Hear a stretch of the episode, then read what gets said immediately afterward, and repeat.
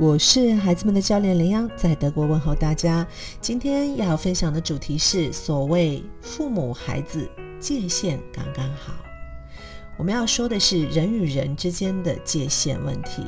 来自非洲的一句话说：“您需要整个村庄来抚养一个孩子，孩子既需要明确的界限，也需要自由。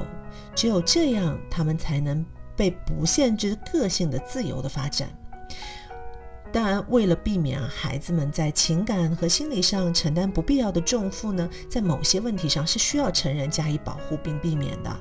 这点原则是毋庸置疑的，也就是明确了一点，就是父母决定了家庭主题的内容。那这里要提到第一个界限：作为父母，该不该有界限，又有没有过界？很多家长跟我说，从头到尾都是我在着急，孩子真的跟没事儿人一样，我都快累死了。决定他上什么补习班，要提醒他快期中考试了，要好好复习。他连每天的学习内容都要由我来制定。今天的家庭中，经常会碰到的父母的困惑，比如我应该给孩子手机吗？再比如，我是要继续中央集权制的专制呢，还是趁早和孩子建立合作关系，让他们啊自己尽早的学习承担责任的含义？又或者啊，担心万一放得太开了，收不回来怎么办？哥，我们小时候呢，这些问题都是直接被父母过滤掉的。关于各种关系，譬如亲子的、家庭的、朋友的讨论，有关亲戚的疾病和死亡的问题，家庭的财务考虑问题，当然还有性话题。在你们家这些话题有被讨论过吗？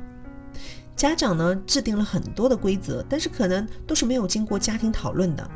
如果我们给了孩子参与讨论的机会，同时也给了自己一个新的角度来看待和修正自己的养育风格，家长一方面觉得童年应该无忧无虑，而另一方面呢，又希望孩子能早日成熟，害怕让孩子参加后呢，嗯，结果会不如预期。和很多家长聊过这个问题，我认为孩子的问题应该还给孩子，让他们经常参与决策过程，提高他们的家庭地位。家长这里呢，需要。把握好界限的度，毕竟还是未成年的孩子啊，我们不能完全的专制，也不能完全的放任。我就碰到过家长会会认为说，就是我都跟你说过了，但是你自己没有去行动，那我也就不说了，因为这是你自己的事情，这里绝对要具体事情具体分析。而且呢，在这些有孩子参与决策的讨论里面，如果父母担心结果有偏差，也可以预先准备好自己能接受的 A、B、C 结果选项，有条件的让孩子参与决策，最后达成共识。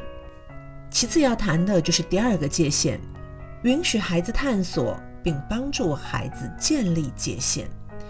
尊重和爱其实并不相互排斥。你的孩子是这个世界上最好的那个，尽管你可能不信，有缺点自然也有优点了。也正因为如此呢，他才那么的独特。我们需要尊重孩子，反过来孩子也要学会尊重我们。孩子需要界限，并积累不断试探的一个经验。他们肯定会试探呢。忽略规则和家长的指令，然后呢，按照自我的意愿去做，就好比我们熟悉的《西游记》，孙悟空呢调皮撒泼，一旦呢过界，唐僧会不高兴的说：“悟空，你又调皮了。”然后他就会念紧箍咒来管教。嗯，我们记得唐僧的啰嗦和不温不火，在不断被孩子挑战界限的这些时刻呢，非常重要的是家长要忍耐啊，忍耐愤愤怒和那个烦躁的一个情绪的爆发。但是呢，这里家长也需要清楚画出自己的界限，让孩子明白他们永远都不能侵犯你。在亲密的关系里，也是需要适当的界限的。那这一点在我看来呢，是现在很多家长在亲子关系里面不够清楚的地方。只有家长示范好了界限，那么孩子是会观察学习的。有些家长担心有界限的爱会让孩子心里受伤，其实呢，只要给孩子足够的空间来表达和理解自己的挫败。最终，他收获的是理解。当雨过天晴后，还是要再去跟孩子解释、强调一次规则的重要性。楚河汉界需不断的画，才会界限分明。今天的今日互动问题是：你有界限吗？和自己的父母、和自己的爱人以及自己的孩子，欢迎扫码留言跟我们进行一个互动。如果喜欢我的分享，欢迎点赞转发，谢谢你的宝贵时间。